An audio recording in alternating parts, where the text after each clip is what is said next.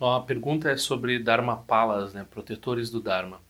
Um aspecto algumas vezes considerado barroco ou muito peculiar do budismo tibetano, mas se encontra isso em outras formas de budismo e tem uma raiz histórica na Índia, né? Então eu vou explicar um pouco na medida do que é possível de uma forma pública. Vamos falar um pouco sobre essa noção de prática de protetores, protetores do Dharma. tzal.org apresenta Tendril Conexões Auspiciosas. A maior parte das pessoas né, no mundo secular, moderno, assim, elas têm essa dificuldade, ou elas têm um apego por algo que seja sobrenatural, né, entre aspas. Né? Essa palavra natural a gente já discutiu aqui. Ou elas têm a dificuldade com o que elas chamam de espiritual ou sobrenatural, ou, né, não sei bem nem que termo usa, né? Então, o primeiro aspecto que a gente tem que lembrar aqui é que no budismo, é, todas as formas de budismo, hoje em dia eles estão tentando inventar alguma coisa diferente, mas não vai funcionar. Mas todas as formas de budismo têm algo que vai afrontar assim o cético mediano, aquela pessoinha assim com pensamento ordinário, bem comum, materialista, né? Então, não vai se dar bem com certos aspectos do budismo. Por quê? E como isso é explicado? Pelo seguinte: o reino humano não é real. Essa nossa experiência agora que nós temos de ver galáxias, de ver, uh, não sei, uns aos outros, ver átomos, etc. Essa experiência toda ela, que inclui todos os instrumentos, todas as, nosso, nosso arcabouço mental e físico, uh, isso se configura como um sonho. Então nós temos um sonho de ser, nesse momento, pessoas com dois braços duas pernas, com um rosto, né? Até, de fato, no Vajrayana, quando... As pessoas, por que tem essas deidades com mais braços? Bom, porque é um tanto arbitrário a pessoa tem dois braços duas pernas. Então a gente, para quebrar um hábito de pensar as coisas de, uma modo, de um modo convencional, a gente né, estipula outras formas possíveis. Então, isso é uma coisa. É bom no entendimento budista, entender que o reino humano é como um sonho, ele não é real, ele não tem preferência perante outros reinos. Esses outros reinos a gente não tem acesso, eu, você, a gente não tem acesso. Então a gente diz, ah, bom, se um mestre budista fala lá que tem isso, que tem aquilo, eu não preciso acreditar ou não, porque eu não estou vendo por mim mesmo, então é mais uma questão de dúvida e assim por diante. Mas, na, na visão do Dharma, nós precisamos pelo menos considerar essas possibilidades, né? em termos de renascimento e em termos de certas é, interações que nós podemos ter com os seres aqui e ali. Então, uma dessas interações, mesmo no que alguns, possivelmente erroneamente, consideram a forma mais antiga, pelo menos algumas vezes pura, de budismo, que seria o que está no cânone Pali, tem grandes dúvidas com relação a isso, eu já abordei isso num outro vídeo, mas digamos que seja, lá no Cânone Pali também a gente vai encontrar referências a esses seres devas, as asuras, gandharvas, todo tipo de ser que havia no, no âmbito do entendimento popular indiano. O Buda não chegou assim dizendo, ah, refutando, ah, isso não tem. Não. No registro mas nos registros, todos os registros budistas a gente vai encontrar um relacionamento dos budistas e do Buda com seres, ah, vamos usar a palavra sutis, né? com seres que nós não temos acesso usual, mas que certos professores, que certos âmbitos, eles dizem que têm esse acesso. Então a gente vai falar dos devas, né? Então os devas é uma classe de seres que são que seria essa palavra deva é da mesma raiz da palavra deus. Eles são deuses, mas eles são deuses que a gente chama de deuses mundanos. Eles não têm, embora eles possam se enganar com relação a isso, e algumas das pessoas que seguem eles também se enganam, eles, não, eles são mundanos, né? eles não têm um aspecto transcendente, eles não têm sabedoria. Os seres humanos, algumas vezes, alguns seres humanos têm mais sabedoria que esses seres. E eles podem perder muito tempo e assim por diante, mas enfim, eles são seres que têm poderes, seres que têm capacidades, que têm muita inteligência, que têm muita uh, bondade, algumas vezes tem várias, enfim. E esses seres Lá no Cânone Pali a gente vai ver o Buda se relacionando com eles, eles se prostrando ao Buda, reconhecendo a sabedoria do Buda, pedindo por ensinamentos e assim por diante. Então, no budismo, desde o mais antigo registro possível, ou que pelo menos as pessoas menos conhecedoras do estado atual da academia dizem que é o mais antigo, lá a gente encontra o Buda se relacionando com devas, asuras, gandharvas, rakshasas, yakshasas e outros milhares de classes de seres que a gente normalmente não vê né, com esses olhos. E então, a gente tem essa questão de que esses seres algumas vezes se interessam pelo Dharma, eles ouvem ensinamentos e eles viram essa classe de seres que a gente chama de protetores. Né? Então, os protetores normalmente eles, eles têm uma aparência. Algumas vezes eles têm uma aparência pacífica, como devas, né? mas muitas vezes eles têm uma aparência irada. Né? Então, os, eles têm uma energia assim mais parecida com o que a gente chamaria de raiva. Mas no caso deles, então tem três classes principais, que seriam os iluminados, né? que são como os Budas, tem os uh, atados por juramento, que algum grande ser fez, fez eles tomarem votos de defenderem os ensinamentos do Buda, mesmo eles não tendo um entendimento completo, eles trabalham sob a orientação de um ser de sabedoria, né? E tem os protetores locais também, que são aqueles que uh, seres que a gente se relaciona numa determinada área para permitir a prática budista ali. Então, normalmente, quando se faz a prática do Vajrayana, a gente faz uma oferenda para os protetores locais, uh, para os seres locais, para os seres sutis locais, não uh, para, para eles não ficarem chateados com o fato de a gente estar tá usando aquele local para prática, né? Pelo menos a primeira vez que a gente faz prática num lugar. Então, uh, essas três classes de protetores, uh, a gente se relaciona também de três formas, né? Então, a gente se relaciona com eles como se eles fossem uh, seres superiores a nós, a gente faz pedidos a eles, né? Então, a forma inferior de prática é ver eles como se nós fôssemos um súdito e eles fossem um rei. A gente fala a forma inferior porque é a melhor forma para seres comuns como eu e você. Então a gente vê eles como sanga exaltada, né? a gente vê eles como praticantes mais antigos que têm muitos poderes, que podem nos ajudar, porque eles podem criar condições para a prática e assim por diante. Então a gente, nós nos relacionamos com eles, fazemos, fazemos oferendas, fazemos louvores a eles e assim por diante, para eles permitirem a prática. Né? Em seguida, a gente tem um relacionamento deles como sanga, uma sanga do nosso nível, assim. Então a gente já está mais próximo deles, já entende um pouco uh, as motivações próprias de cada um deles, né? Tá, tem uma certa intimidade. E a gente vê que eles sabem certas coisas, que tem certos. Então a gente consegue lidar com certos aspectos deles. E enfim, quando a pessoa atinge o grau de prática, uma consumação na prática do Vajrayana, ao ponto assim de, de conseguir lidar com eles num posto de autoridade, então ela comanda os protetores. Né? Então, as, as, na prática de deidade do Tantra Yoga superior, né, o que chama no, na tradição língua de Mahayoga, no Yoga e Ati Yoga, os protetores são comandados por aquele praticante que tem um domínio uh, completo do orgulho da deidade. Né? Se, ele se autovisualiza perfeitamente com a deidade sem uh, oscilação nisso, então ele pode efetuar a deidade, ele não, a deidade pode efetuar esse comando para as atividades iluminadas dos protetores. Né?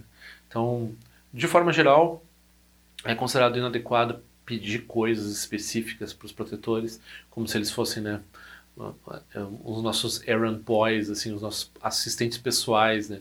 Então, a gente faz prática de protetores para, de forma geral, quando surgirem dificuldades que nos impeçam de praticar, né? Então, condições de todos os tipos. A gente chama de três tipos de condições, né? Condições externas, condições internas e condições secretas, ou sutis. As condições externas dizem respeito a, ao local, né? Então, por exemplo, agora a gente tem essa epidemia, né? Então, tem uma epidemia que pode dificultar a prática. Então, se a gente tivesse uma prática de protetores boa, teria menos chance de uma região, da região onde a gente está, ou da região onde tem prática de Dharma, de estar exposta a essa a essa praga. Né? Então a gente pode ter uh, todo tipo de condições externas, como política, guerras e assim por diante, que os protetores podem, se há, se há uma prática efetiva de protetores. Então, certos mosteiros que não foram destruídos no Tibete, eles atribuem o fato dos chineses na invasão não terem saqueado e destruído completamente esses mosteiros ao fato de que a prática de protetores ali era boa. Né? Então, muitas vezes se ouve falar isso. E também, de forma geral, a invasão do Tibete inteiro é considerada uma falha na prática de Guru Rinpoche, que era um, quem comandava muito desses protetores. Então isso também é visto dessa forma né? no contexto da prática espiritual. As reais causas desses acontecimentos são trabalhadas dessa, dessa forma. Daí, no caso de, de da, das ações internas que eles podem ter, em respeito às nossas próprias condições pessoais, né, de facilidades que a gente pode ter de viagem, de uh, encontrar obstáculos ou não na nossa prática em termos de saúde e assim por diante, que eles podem amenizar também em termos pessoais. Daí, em termos sutis, eles lidam com a resolução de questões ou de problemas que a gente possa ter em canais, ventos e na mente também. Então a de protetores ela tem esse, essa, esse grau de sutileza. Pode trabalhar desde lá uh, coisas globais até coisas pessoais, até coisas muito sutis dentro da, da fisiologia do corpo e assim por diante. Então, no Vajrayana ela é uma prática essencial. A gente não vai conseguir fazer prática do Vajrayana sem uh, ter algum tipo, algum desses graus de relacionamento como um súdito, como um igual ou como um superior, né? Com, com essas práticas de protetores. Então, essa proteção como a gente está dizendo no nível, é, a proteção do Dharma, ela não é para a pessoa, né? Ela é a proteção do Dharma para a pessoa se a pessoa está integrando o Dharma. Se ela corporifica o Dharma, então os protetores tratam a gente como um filho, porque a gente tá, a gente é, se torna detentores daquela, daquela prática, detentores daquela realização da prática e assim por diante. Então, é, eles valorizam bastante a gente. Se a gente é apenas um praticante, eles não estão nem aí muito para nós, né? Não vai fazer muita diferença se nós isso ou aquilo. Então não é uma relação tão íntima, né? Então quanto mais perto da realização, mais perto do entendimento do Dharma, quanto mais nós nos tornamos, integramos os ensinamentos na vida, mais eles têm um relacionamento com a gente, né? Em termos pessoais. Mas de forma geral, eles trabalham pela sustentação das instituições e a sustentação da dos textos, né, das linhagens de texto. Então, há protetores associados com linhagens de transmissão específica, protetores associados com mosteiros específicos, famílias importantes eh, eh, dentro do Dharma e assim por diante. E eles protegem o Dharma ao proteger essas, uh, essas fontes de sustentação dos, da pureza dos ensinamentos. Então, se há alguém uh, distorcendo os ensinamentos num nível muito grave, usando o nome do Dharma usando, fazendo mau uso da, da, da linhagem assim por diante, os protetores diretamente causam dificuldades né, como uma forma de proteção do Dharma. Então, para nós, assim, que nós não temos tanta importância, uh, eles não vão. Uh, eles podem dar um. Se a gente tem um bom relacionamento com eles, podem dar um sinal, dizendo assim: ah, a sua prática seria melhor se você. Aí você sonha alguma coisa, você tem alguma, alguma pequena dificuldade que representa para você claramente que você tem que melhorar isso, aquilo, ter mais compaixão e assim por diante, né? Então eles nos ajudam nesse sentido se a gente tem uma boa relação com eles. Se a gente não tem nenhuma relação com eles, daí eles não não estão nem aí para nós, ainda mais pelo nosso grau de prática, eles não não vão interferir, né? Agora, se a pessoa começa a se salientar e produzir problemas para o budismo de forma geral, aí eles interferem, então condições infelizes podem recair sobre pessoas que uh, por compaixão, condições infelizes podem recair sobre pessoas que estão fazendo um desserviço para os seres, prejudicando os seres através da distorção do Dharma. Né? Então, a ação deles pode agir também por esse lado. Né? Uh, mas eles são seres sempre, a gente não pode ver eles como seres uh, criadores de problemas. Eles são seres que dão sinais e se a pessoa não se emenda, eles podem partir até atividades mais graves, assim, né? então o que for necessário para a defesa do praticante, da prática e, da, e dos ensinamentos. bom, então tudo isso que eu estou falando aqui, quem não é praticante raramente vai entrar em contato com essa uh, formação que tem dentro do budismo em termos de prote protetores do Dharma. Né? Então, quando a pessoa começa a praticar, ela começa a se relacionar com isso e, e isso tende a intensificar a prática dela. Mas no budismo tibetano, né, então, como eu estava dizendo, isso aí tem uma raiz lá desde a época do Buda. Toda forma de budismo na Índia usou esse tipo de prática de protetores, no Japão existe prática de protetores, na China também, e também no Sri Lanka, lá no Theravada, muitas pessoas, muitos praticantes efetivamente asiáticos. Aqui no, no Ocidente é que as pessoas não, né, porque elas têm, essa, é, elas têm esse obstáculo intelectual do materialismo, então elas não conseguem entender a prática de meditação como estando vinculada com toda uma biosfera uh, sutil que está ligada aos ensinamentos budistas, né? Então eles não conseguem entender isso. Então, né, então de fato, isso existe por tudo, por todo o budismo. No budismo tibetano, no entanto, talvez em algumas outras formas, mas principalmente no budismo tibetano, existe exagero e existe distorção. O que é o exagero e a distorção? Então a gente vai encontrar a prática de protetores como sendo muito enfatizada, como sendo mais dado mais tempo para esse tipo de prática do que para práticas de sabedoria e práticas de, um, uh, de estudo e assim por diante, aí nós temos um problema. Por quê? A prática de protetores ela é secundária, né? Ela é para criar boas condições para a prática do Dharma. Se você só cria boas condições e daí não foca em criar boas condições e não usa isso para o Dharma, daí você está criando uma você está criando um problema para si mesmo, né, para os protetores e tal. Então tudo degenera. E no Tibete aconteceu isso. Então as pessoas estavam mais preocupadas em ter boas condições, em gerar circunstâncias positivas que depois não necessariamente elas usavam para fazer mais prática do Dharma. Né? Então, prosperidade, saúde, longa vida. Se você não vai praticar o Dharma, não adianta de nada. Né? Então, uh, ao ponto de que o Dalai Lama, né, uh, porque tem certos problemas também ligados a sectarismo em termos de protetores, né? então os protetores às vezes defendem uma linhagem contra a outra.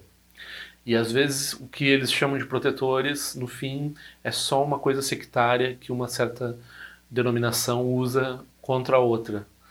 E aí, misturando isso com esse aspecto mundano, né? Então, as pessoas fazendo prática para enriquecer e para destruir as outras formas de budismo. Então a gente não tem nada de espiritualidade nisso, né? Então o Dalai Lama, desde a década de 70, ele tem advertido para esse problema dentro do budismo tibetano. E a gente tem no Brasil esses grupos que focam nesse tipo de prática desse, dessa forma, né? Então, um, é importante entender, é importante, se você tem interesse, principalmente no Vajrayana, praticar e fazer bom uso dessa, desse recurso e dessa, dessa sanga né, sutil na sua prática. Por outro lado, é bom saber que isso já foi mal, mal usado, tem sido mal usado, tem sido exagerado, tem sido um foco, tem se tornado foco prioritário para algumas tradições e isso não é adequado. Né? Então, tudo isso deve ser pensado com cuidado. Mas o primeiro, o principal ponto aqui é entender que o materialismo é um, um obstáculo intelectual e que quando a gente faz prática, a gente está se relacionando com praticantes em todos os reinos, né? com seres que servem o Dharma em todos os reinos. Então era, era mais ou menos esse o recado. Padma Dorje não é um professor budista reconhecido pela tradição. Ele apenas repete o que ouviu por aí. Se algo aqui fizer sentido, pergunte a respeito para seu próprio professor. Se não fizer sentido, descarte. tzal.org. Este áudio foi elaborado em resposta a uma pergunta, pedido ou desaforo. Qualquer coisa, escreva para padmadorje.gmail.com. Ao longo de minhas muitas vidas e até este momento, todas as virtudes que tenho alcançado, inclusive o mérito gerado por esta prática e todas as que vier a conseguir, ofereço para o bem-estar dos seres cientes. Possam a doença, guerra, fome e sofrimento diminuir para todos os seres, enquanto sua sabedoria e compaixão aumentam nesta e em vidas futuras. Possa eu claramente perceber todas as experiências como sendo tão insubstanciais como o tecido do sonho durante a noite e imediatamente despertar para perceber a manifestação de sabedoria pura no surgir de cada fenômeno. Possa eu rapidamente alcançar a iluminação para trabalhar sem cessar pela liberação de todos os seres. Nila wei kora shinga songpa na niwa malung jikwa ne chile zingwa ten shinja so eza peka sharpa tu ten jiwe che. Om so chi jamen chenpe ne chila sa wa kongsha tu ziwe ze tai bai me jino jo chulu piyama nian chaki sa songta tu ten jiwe che. Chume kwenye piyama samba sa sora jen che se no pa igar jiwa shi shuki tu peku kuse deshin te zindar shen isho. Shikme tu shu trukpa nange wancha tunga drupa ten romu yen ngen kupa malo la sa nilung tu ten leta tu ten jiwe che. Peme je song peme risu che peme tan la chi kuse suruwan peme wancho chi troma je so shin no ni peme lung je tu jiwe che. Pene jiwa ne chenpo ten pa yuri ne pa dan ten pa si pe chenpo dan kuse chasen ten jiwe che. Tu song san che guru Rinpoche Ngondo Kondade Wachin Boja Barche Com Seu Tutu Da Posa So Adep So Chin Chilap Tu So Shin Song Webe Je Shiwa Dan Sam Palung Jidro Parchin Chelo. Oma Hum Benza Guru Pema Sede Hun Ken Lo Sho Song De Lo Che Zalin Sa Song Cha Papel Tu Jo Sho Song Nang Wa Dam Midral Du Gele Sho.